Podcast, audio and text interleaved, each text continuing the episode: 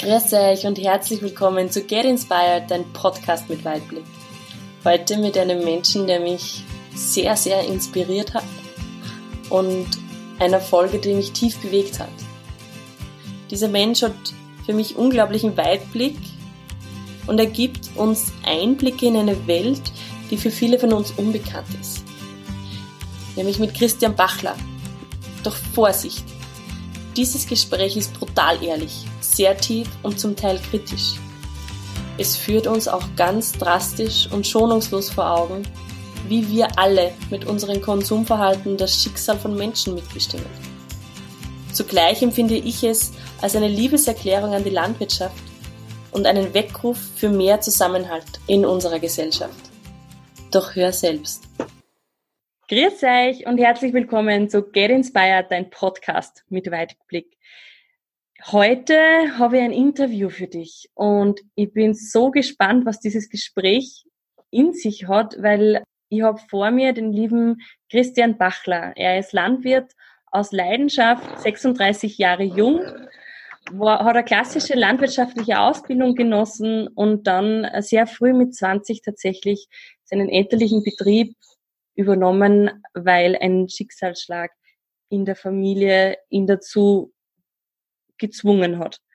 Er hat zehn Jahre lang eine klassische Landwirtschaft dann weiter betrieben, bis er dann radikal umgedacht hat, zum Querdenker geworden ist, zum Botschafter für Nachhaltigkeit und Regionalität. Sein Bauernhof ist auf 1450 Meter, ist tatsächlich der höchstgelegene in der Steiermark. Er hat klassisches Grünland, Mutterkuhhaltung und außerdem Geflügel und Schweine und alles Mögliche, wie er sagt, am, am Hof. Und er ist vor allem Direktvermarkter. Ich habe den lieben Christian Bachler deshalb kennenlernen dürfen, weil meine Schwester auf ihn aufmerksam gemacht äh, hat und ich bin gespannt, was er uns zu, erzähl zu erzählen hat. Lieber Christian, ich freue mich riesig, dass du da bist. Grüß dich, hallo, wie geht's dir heute? Hallo, grüß dich. Ja, ähm, soweit ganz gut. Soweit ganz gut. War wieder ein lustiger, turbulenter Tag, wie halt immer. Aber es freut mich jetzt, dass wir da ein bisschen plaudern können. Das ist einmal eine neue Erfahrung auch für mich, muss ich vorausschicken. Interview macht man nicht alle Tage. Aber du hast ja, ja schon ein bisschen Erfahrung, glaube ich, gesammelt mittlerweile. Ja, ja, das, das ist interessanterweise, wird das immer mehr. Aber Podcast so in der Ding, das ist jetzt ein bisschen eine neue, neue Geschichte. Bin ich ganz gespannt. Na, das schauen wir, wo es uns hintreibt. Lieber genau. Christian, ähm, bitte erzähl uns ein bisschen was von deinem Alltag. Wie schaut der Alltag bei dir auf 1450 Meter aus? Ja, das ist eine sehr gute Frage. Ähm, der ist kunterbunt. Das ist, da ist jeder Tag, jeder Tag de facto anders und das kann halt immer und wird da immer alle halbe Stunde die Tagesplanung irgendwie über, über den Haufen geschmissen. Ähm, das Motto unseres Betriebes mittlerweile ist Vielfalt statt Einfalt. Und der Name ist Programm in vielerlei Hinsicht. Und grundsätzlich geht es bei uns natürlich rein um, oder in erster Linie um die Tiere, ist ganz klar, weil wir halt äh, sehr stark tierbezogene Landwirtschaft machen. Aber auch dementsprechend um Menschen, weil Urlaub am Bauernhof bei uns ein bisschen ein Thema ist und wir halt immer ziemlich viel, ziemlich viel Leute am Hof haben, weil ich halt auch finde, die, die, die Vielfalt, die darf man nicht nur tierisch oder kulinarisch oder handwerklich haben, sondern die müssen wir auch im menschlichen Bereich wieder reinkriegen. Ein Bauernhof war immer ein Ort der Begegnung letzten Endes. Nicht? Und heute sitzen wir Bauern zum Teil Muttersöhne allein und dumm äh, und wissen eigentlich nicht mehr so wirklich, was mit uns selber anzufangen. Und da fangen dann die Diskrepanzen an, äh, dass wir von der Gesellschaft ziemlich weit wegkommen. Mhm. Und darum, ja, ist halt, wie gesagt, Vielfalt statt Einfalt ist Programm. Aber ist wetterabhängig, ist abhängig, wie die Tiere drauf sein, was gerade arbeitsmäßig ansteht. Also es wird eigentlich nicht fad. So, so, mm. so kann man es das, das, hört sich, das hört sich definitiv so an. Wann beginnt denn dein Tag? Ich bin ein bekennender Spätaufsteher. Also mein Konto an, gefühltes Konto an Frühaufstehen habe ich früher mit die Milchkühe ähm, konsumiert, das habe ich ausgeschöpft. Jetzt gönne ich mir den Luxus, dass wir erst um sieben loslegen. Äh, sieben loslegen hast du aber dann loslegen mit der Arbeit oder schon frühstücken? Das überschneidet sich meistens ein bisschen, wobei zuerst ohne Kaffee in der Früh nichts geht. ja, also mein Kaffee brauche ich. Ich bin aber eher der Typ, ich arbeite lieber am Abend länger oder bei mir dauert der Arbeitstag am Abend lang eine in der Regel. Also das ist mein, mit dem fühle ich mich wohler. Mhm. Okay. Aber sieben ist ja doch schon früh. Also ist dann ja, auch das ganze Jahr so, oder? Oder hast du, gönnst du dir auch das, ein bisschen länger? Ähm, das, der Sonntag, wenn sie das irgendwie einrichten lässt, dann gönnen wir uns noch eine halbe Stunde länger oder so. Mhm. Aber ja, das ist halt, meistens, wenn man sich sagt, okay, jetzt bin ich total kaputt und ich will am nächsten Tag ein bisschen länger schlafen, äh, starten hundertprozentig irgendwelche Tiere irgendeine Terroraktion, dass du noch früh raus musst, als wie eigentlich. Ne? Also, ja. Das ist halt so. Das kennt jeder, der was Bücher hat. Mhm. Ja. Jetzt lass uns da ein bisschen reingehen, bitte. Was für Tiere tummeln sich denn bei dir am, am Bauernhof? Äh, wir haben gerade letztens wieder mal so ein bisschen ein Inventur gemacht. Mittlerweile teilt sich das auf auf 10 Tierarten und 15, ich glaube 15 Rasen haben wir gehabt. Äh, also wirklich das volle Programm. Wir probieren mal, wir waren mal in, in meiner verrückten Zeit ein totaler reiner Grünlandbetrieb. Mhm. Äh, das sowieso sind wir nach wie vor, aber halt auch ein reiner Rinderbetrieb. Mhm. Das heißt, die haben damals das da, was wir halt spezialisieren, wie, wie, wie. Ne? Äh, wir haben alles andere ausgeschmissen, bis auf die Rindviecher, sind da dementsprechend gewachsen. Was habt ihr gehabt? Habt ihr Fleckvieh gehabt oder habt ihr, habt ihr äh, milchstarke Rasse gehabt? Äh, wir haben, die, die dominante Rasse war immer Fleckvieh, mhm. wobei wir ziemlich viel, oder halt schon einiges auch an Rotbund äh, dabei gehabt haben. Mhm. Ja. Und was war der Maximum an, an Tieren oder Rindern? Ah ja, da waren wir über 70. Auf 1450 ja. Meter. Mhm. mhm. So, genau. Und ja, völlig irre. Mit ein bisschen Abstand, komplett sinnlos. Aber ja, war halt so. Und jo, das ist eigentlich einmal das, das, das, das Hauptthema. Äh, bei uns sein dann eben in der, in der Umdenkphase quasi zur Selbsttherapie bin ich irgendwie auf Mangalitza-Schweine gekommen. Mhm. Und die habe ich aus der Ausbildung kennt und da haben wir uns zwei Fadel hergetan und in die habe ich mich dann ziemlich verliebt. Erzähl bitte für unsere Zuhörer, ähm, die jetzt vielleicht nicht wissen, was Magler Witz, ich kann es aussprechen auch nicht, ähm, Schweine sind, wie schauen die aus? Mangalitzer-Schweine sind landläufig auch oft als Wollschweine bekannt. Mhm. Das sind die Schweine, die noch fast ausschauen wie ein Wildschwein. Ähm, haben einen extrem guten Speck. Also man sagt die Königin der fetten Schweine oder die Königin der Speckschweine. Sind brutal robust, also sind quasi das schweinische Pendant zum, zum schottischen Hochland drin. Die sind immer auf Robustheit gezüchtet worden, vor allem in der ungarischen Tiefebene früher. Die waren immer draußen und holten eben auch unser Klima da herum äh, problemlos aus. Also mhm. ich habe ein paar im Winter mit zwei Meter Schnee kein Thema, oder kein Problem. Und ich war halt fasziniert davon, dass die sie mit ihrer Veranlagung an solche Unterschiede, an solch verändernde Umstände sich anpassen können. Das ist etwas, was man heute ja in der modernen Tierzucht komplett abgelegt hat. Mhm. Das heißt, heute macht man, macht man so, dass man ähm, ähm, die Rahmenbedingungen oder die Umweltbedingungen ans Tier anpasst. Ne? Mhm. Was dann im, im, im Endstadium der klimatisierte Stall für die Mostschweine ist. Mhm. Früher war man nicht so deppert, früher hat man die Tiere an die Umgebung angepasst. Und mhm. das ist halt schon faszinierend, wenn du siehst, dass er so ein Schwein im Sommer 30 Grad plus aushaltet und im Winter minus 25 genauso. Mhm. Ja. Jo. Und eben, ähm, ähm, Mangalizas waren dann die ersten. Da habe ich dann irgendwie ein Buch über alte österreichische Nutztierrasen in die Hand gekriegt und habe mich da dann eingestürzt und haben das einmal da richtig aufgesaugt und dann gesehen, alter Schwede, wo es da alles coole Sachen geben. Ne? Und so ist dann die Leidenschaft quasi für diese alte Genetik, für diese alte Rasen ähm, äh, entstanden und immer mehr worden. Also ist dann weitergegangen in selteneres Geflügel und seltenere Rinderrasen und ja, das ist dann irgendwie so eine Explosion gewesen quasi. Mm, das heißt, bei dir tummeln sich vor allem alte Rassen am Hof, habe ich das jetzt richtig verstanden? Genau, genau, genau. Also wir, wir versuchen quasi wieder einen typisch alten österreichischen Bauernhof darzustellen, wo wir äh, eine Form der symbiotischen Landwirtschaft probieren. Was werden Sie jetzt viel denken, was redet der, was ist das? Das ist auf gut Deutsch genau das, was unsere Großeltern oder Urgroßeltern gemacht haben. Keine Ahnung, dass man zum Beispiel ähm, ähm, Schweine gemeinsam mit Geflügel haltet. Mhm. Ne? Wieso? Weil die Schweine profitieren vom Geflügel, weil das die ganzen Insekten weghaut und dort die Parasitenbekämpfung übernimmt. Ne?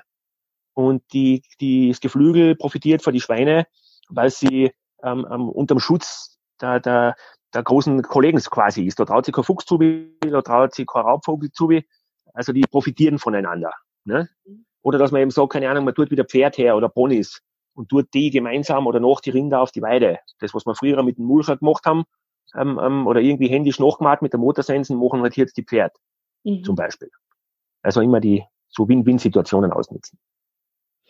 Und jetzt ist es doch in unserer Gesellschaft, jedenfalls von außen betrachtend, ich, wo jetzt ähm, zwar landwirtschaftlichen Hintergrund habe, aber kein Landwirt bin, doch so, dass die, die Gesellschaft will doch höher, weiter, mehr Fleisch, mehr Milch. Ähm, und ich merke schon auch, dass das einen gewissen Druck auf die Landwirte ausübt. Merkst du das auch? Und hast du deshalb eine andere Form gewählt oder wie war das? Ähm, das System, was wir in der Landwirtschaft derzeit haben, ist ein perverses System. Das ist völlig entartet und beruht halt letzten Endes einfach auf unserem Wirtschaftssystem, was wir derzeit haben, das genauso pervers ist und auf einer Gesellschaft, die im besten Weg in diese Richtung ist. Weil letzten Endes, du sprichst das an, die, die, die, die Gesellschaft ist halt völlig schizophren, letzten Endes. Das heißt, wenn du halt, wenn ein Mikro hinhaltest, dann sagst ja, ich will das große, ja, natürlich Schweinchen und das so jeden Tag vom Bauern ein Bus aufs Bauch kriegen, nicht? Aber die Schnitzel darf nur 2,99 Euro das Kilo kosten. Mhm. Die zwei Sachen miteinander, das wird nicht funktionieren. Ne? Diese schneller, höher, weiter, ähm, hat einen Sinn gehabt vor 70 Jahren, nach dem Krieg. Die, die, hm. die, die Leute haben gehungert, man hat müssen schauen, hat immer Erzeugungsschlacht unter Anführungszeichen. Ähm, da hat das seine Wurzeln. Das hat ja damals einen Sinn gehabt. Ne? man sagt, okay, Bauern, konzentriert euch auf, aufs Produzieren. Nehmt Rasen, die schneller wachsen, weil die Städte hungern. Mhm. Ne? Das hat ja alles einen Sinn gehabt. Nur hat man halt dann übersehen, wie das System wirklich eine Eigendynamik gekriegt hat, dass man wieder die Bremsen reinhaut. Nicht? Mhm. Und ob ein Selbstversorgungsgrad von 150 Prozent wird gruselig. Das mhm. ist halt dann einfach ein Thema, wo es ja, über die Landwirtschaft hinausgeht. Bei was man da halt immer vergessen, oder man, man, man pickt sich dann immer so Themen aus, eben wie, ja, mein Essen muss billig sein, weil ich kann mir das nicht leisten. Ja.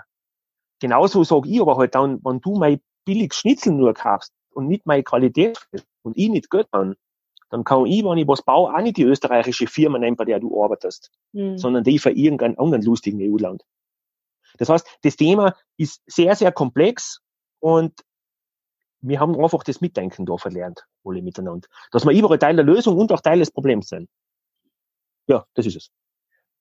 Christian, jetzt habe ich eine ganz eine Frage, die mir jetzt einfach echt im Herzen brennt.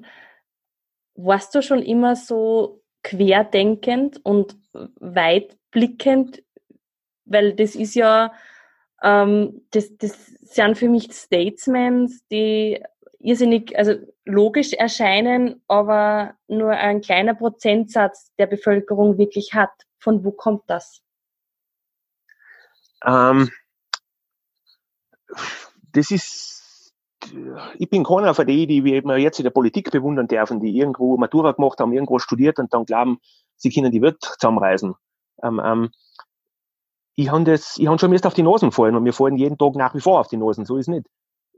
In meiner verrückten Zeit, wo ich glaube dass die, die, ich habe die ganzen Märchen, die man der Landwirtschaft erzählt, oder in der Landwirtschaft quasi sagt, ja, wachsen oder weichen, wir, wir ernähren die Welt und so weiter, wir sind die Zukunftsbranche. Das, ich habe das geglaubt, aus vollster Überzeugung. Und die haben auch dementsprechend mich hoch verschuldet und dementsprechend viel Arbeit und Energie in das eingesteckt, um immer billiger, immer schneller, immer mehr zu produzieren. Ne? Nur kommt dann irgendwann der Moment, ich nenne es jetzt im Nachhinein Aufwachphase, wo es dann siehst, verflucht. Wir machen jetzt Jahr mehr Umsatz. Mein Tierarzt kauft sich jetzt Jahr noch einen größeren Chip. Ich sehe die in Tierarzt öfter wie meine Freundin, hm. weil wir nur mehr kranke Viecher haben. Ne? Weil das geht dann einfach zu Lasten der Dinge. Und ich bin diesem Spiel der freien Märkte komplett ausgeliefert. Wir haben dann zwei sorte Milchpreiskrisen durchtauchen dürfen, mhm. ne? Wo es dann halt einfach denkst, oder was ist denn jetzt los? Nicht? Das, das kann so nicht weitergehen. Ne? Und bei mir ist das dann halt gewesen, wir haben, a, bei uns ist Alpenwirtschaft ein sehr, sehr großes Thema. Wir waren da mit große bürokratische Probleme in der, in dem Subventions- und Förderungsdschungel, den es da gibt, betroffen. Ähm, das für uns nach wie vor existenzbedrohend ist oder nach, wir nach wie vor massiv zu kämpfen haben. Und das hat bei mir dann halt einfach geführt, dass ich mit 29 fertig war. Ich war einfach fertig. Ich war wirtschaftlich fertig, ich war psychisch fertig, ich war physisch fertig. Wie hat und irgendwann kommt dann, naja, du bist dann in ein, in ein Hamsterradl rein, wo jeder Tag gleich ist. Du musst dir da früh aufs Handy schauen, dass du weißt, was für Wochentag das ist. Das ist jeder Tag gleich. Du glaubst das ja, du, ich war auch so dumm, nicht? Da, die, die, die Berater, die ganzen Experten sagen, keine Ahnung, das können wir noch da und das der Box noch und das haben wir noch und das haben wir noch. Das ist alles lustig. Das ist von Montag bis Freitag halt das, das aus, nicht? Aber am Wochenende fangst du es dann auch spießen. Weil du bist dann so eingespannt, dass du näher mal an irgendeinem sozialen Leben rund um und um oder irgendwie Beziehung oder so, das bleibt alles auf der Strecke. Mhm. Weil du ganz genau weißt, wenn ich jetzt am Freitag fortgehe oder am Samstag und ich komme um zwei oder früh ein bisschen beschwipst heim, dann muss ich um halb sechs wieder in die Stiefel sein. Mhm. Und da gewohnst du das dann ab. Weil in einer normalen Firma ist halt am Wochenende die Bude zu. In der mhm. Landwirtschaft mit Milchvieh und so, aber nicht. Lange Rede, kurzer Sinn. 29, fertig mit der Welt. Komplett am Ende. Perspektivlosigkeit bis zum geht nicht mehr. Und irgendwann denkst du doch, wenn ich jetzt das quer nehme und einfach einmal abdruck, dann ist alles vorbei. Dann habe ich es hinter mir. Ne? Und in dem Moment dort habe ich halt das Glück gehabt, dass ich da in recht gute Hände gekommen bin. Und bei mir ist einfach nichts mehr gegangen. Ich habe vorher Leistungssport gemacht. Und dann kannst du auf einmal nicht mehr über die Stirn gehen, weil du mhm. so hin bist. Also einfach, ich habe Burnout oder sowas, das ist alles, das, das reden sich die Leute nur ein. Das gibt es. Mhm. Depressionen war ein komplettes Fremdwort. Mhm. Ja. Also unterm Strich einfach am Ende. Und wenn man heute ein bisschen über die Dinge ausschaut, in unserer Branche, wieso sind so viele Bauern mit 30, die letzten Endes haben die alle einen Knacks oder viele. Wieso haben viele Alko Alkoholprobleme? Wie viele mhm. sind viel depressiv? Ne? Wieso hängen sie, sobald das die Preise niedergehen, irgendwo reinweise die Bauern auf? Da stimmt doch was nicht. Mhm. Weil nach außen hin leben wir das perfekte Leben. Und nicht bei mir, wenn da die Sonne aufgeht und ich schaue aus, da sehe ich Berg, da sehe ich Wald, da habe ich die beste Luft Österreichs. Mhm. Da muss ich eigentlich ja glücklich sein. Ich lebe den Traum von 90 Prozent der Gesellschaft.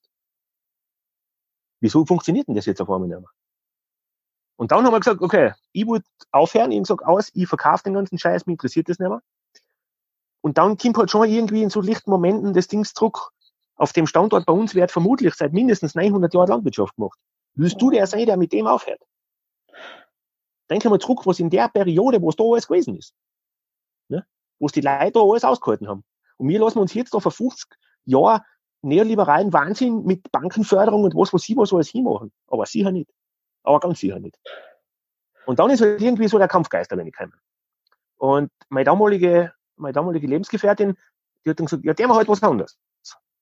Und dann ist das gekommen, wie ich halt als, als, als, als Bauernbauer aufgewachsen bin. Für mich waren Andersdenkende äh, direkt vom Markt oder so. Das waren immer die Hippies, das waren die Exoten. Das waren die, was nicht die ÖVP gewählt haben.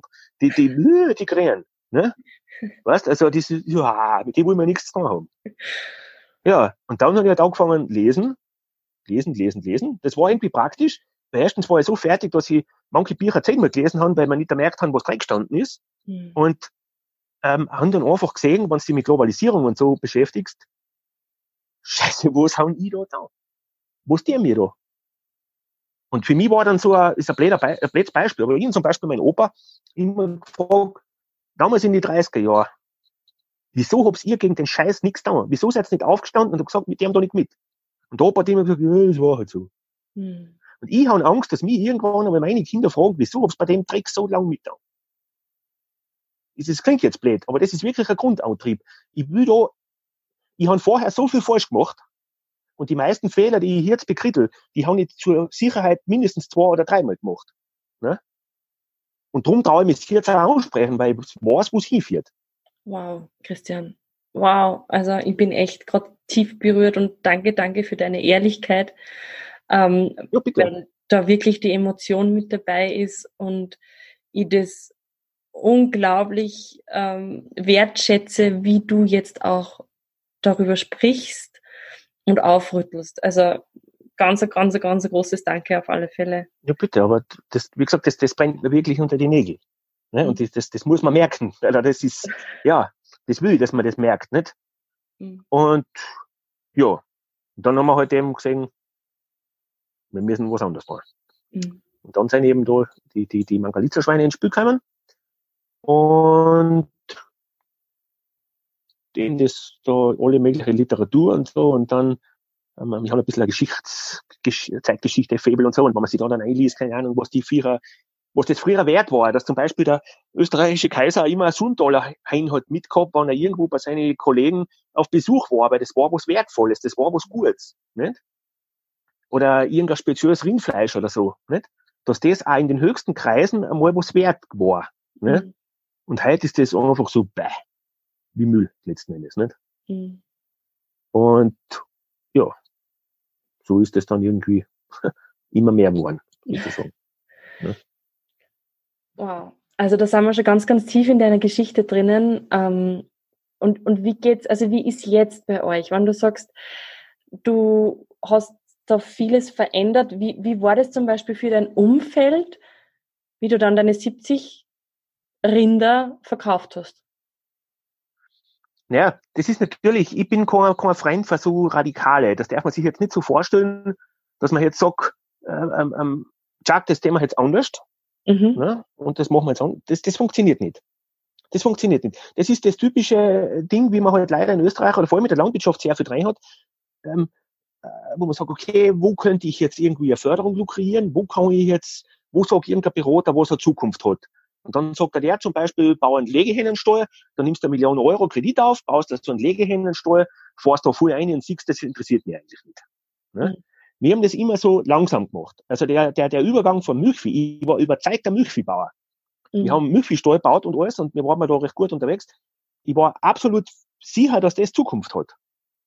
Nur, dass halt heute ähm, ähm, in einer verrückten Welt, wo anscheinend jetzt eine langfristige Investition gleich mehr auf drei Jahre gerechnet wird, Mhm. Und nicht mehr so, wie es in der Landwirtschaft üblich ist, auf Generationen. Wir sollen nie da einen Steuer abzahlen. Mhm. Das geht nicht. Ne? Und da haben wir dann halt einfach gesehen, okay, wir müssen uns irgendwie anpassen. Und dann ist das halt so eins nach dem anderen gekommen. Wir haben dann nebenher angefangen, erste Tiere schlachten lassen und die quasi an Endverbraucher verkaufen. Mhm. Ja? Und haben dann gesehen, oh, ist interessant. Da mache ich mehr Kohle mit weniger Viecher und mit eigentlich weniger Aufwand. Und haben dann gesehen, okay, wir wollen weiterhin wachsen, aber nur mehr in der Wertschöpfung. Was bringt's mir, wenn ich vor 30 Stück auf 70 Stück Rindvieh aufstock und unterm Strich bleibt am Ende des Jahres weniger über? Dass ich am, am Erntedankfest oder irgendwo oder beim, beim Stammtisch sage, ich bin der Oberbutler, ich habe so und so viel Stück. Dass ich aber eigentlich der, der, der Depp vom Dienst bin, das wollen wir ja nicht wahrhaben, weil bei uns gibt's halt nur schneller, höher, weiter in, dem, in, in unserer ganzen Gesellschaft. Und das war dann irgendwie wie gehen wir das jetzt an? Und da komme ich jetzt wieder zurück auf die Mangalitzer-Schweine. Die zwei Mangalitzer-Schweine, die wir dann gehabt haben, weil das war ja eine alte österreich-ungarische Rasse, nicht? haben wir dann Sisi und Franzl tauft, nicht? aufgelegt. Ja.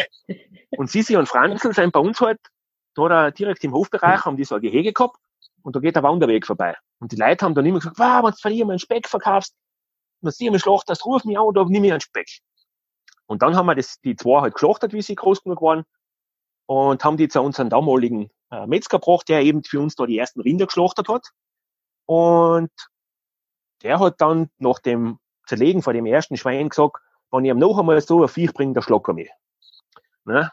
Dann habe ich gesagt, wieso? Er hat gesagt, er ist jetzt 35 Jahre Metzger. Er hat noch nie eine Specksau gesehen, wo der weiße Speck, das bloße Fett so hart ist, dass er die Knochensäge braucht zum schneiden. Und außerdem hat er sein Kreuz nicht gestohlen. Nicht? Das heißt, wir haben dort nicht gewusst zum Beispiel, das ist ein blödes Beispiel, oder ein eindrückliches Beispiel letzten Endes. Ähm, wenn du die perfekt fütterst, haben die so eine Fettqualität, das ist nicht so schwappelig als wie das, was man heute beim Lidl kauft, mhm. nicht? und was man dann sowieso wegschneidet am Kotelett, es ist wie ein Zirkel, und das kannst du einen Nagel einschlagen. Okay. Und das hat einen Geschmack, der ist gleich gut als wie das Fleisch daneben. Wenn ich das blind verkost, keine keinen Unterschied. Mhm. Ja? Äh, ich muss aber, damit dass ich da irgendwie das handwerklich lösen kann, zum Beispiel das entbeinen, also die Knochen herauslösen, wenn das Fleisch noch nicht ganz kalt ist. Weil das sonst so fest ist wie ein Stallplatten. Okay. Ne? Haben wir nicht gewusst. Und da kommen wir jetzt zum nächsten Schritt. Es ist auch so viel Handwerk verloren gegangen. Also es ist nicht nur unser, unser tierische und pflanzliche Vielfalt geht verloren, sondern auch die handwerkliche Vielfalt. Bei uns im Radius von 50 Kilometer gibt es keinen Metzger mehr, der noch selbst schlachtet. Mhm. Nur so als Beispiel. In den meisten Bundesländern in Österreich gibt es für die Metzger keinen Lehrlingswettbewerb mehr, weil man keine Lehrlinge mehr hat. Mhm. Ne? Das heißt, das ist schon, wenn man sich dann ein bisschen beschäftigt mit dem, da merkt man, wie spooky das, das ist, dass das ja, ja verrückte wird. Mhm. Ne? Und wir sind halt dann dahingehend, ich habe mit Metzgerei oder mit Direktvermarktung oder Fleischverarbeitung nie wirklich was am Hut gehabt. Ich war einfach ein ganz stinknormaler Milchbauer, fertig. Wir haben Milch erzeugt, wir haben die Milch hergerichtet, dass die die Molkerei mitnehmen kann. Das war unser Marketing. Und dann halt jammern, dass die Milch nichts kostet, der Klassiker. Ne? Aber irgendwie was anderes tun, das haben wir nicht gelernt. Ne? Und dann haben wir halt müssen radikal umtun, weil der Metzger eben gesagt hat, so ein Viech verarbeitet er uns nicht mehr. Und wir haben dann in der Zwischenzeit schon ein paar Flogen gehabt für die. Jetzt haben wir gesagt, irgendwas müssen wir da mit denen. Und dann ist das halt so gekommen, okay, kaufen wir uns halt so ein Schweinezerlegebuch und ein bisschen mit YouTube und probieren wir halt selber. und so haben wir uns, ja, du lachst, aber das ist so, ne? Und dann haben wir uns halt da so durchgearbeitet. Und wenn ich dran zurückdenke, das ist dann natürlich weitergegangen, und wir gesagt haben, okay, ähm, Schlachtung ist für mich dann zum Beispiel ein ganz spannendes Thema geworden. Weil aus dem druckt man sie äh, als Bauer recht gern weg. Das ist ja so ein Thema, mit dem will man nichts zu tun haben. Mhm. Das ist auch wieder so ein gesellschaftliches Ding. Wo unser Fleisch herkommt, will man halt nicht sehen. Mhm. Vor zu einem Schlachthof, da sind fünf Meter hohe Mauern, da kann man halt nicht einmal die landwirtschaftlichen Schulklassen mehr rein, aus Hygienegründen. Ja, genau. Mhm. Man will gar nicht mehr, dass die sehen, was da oben läuft.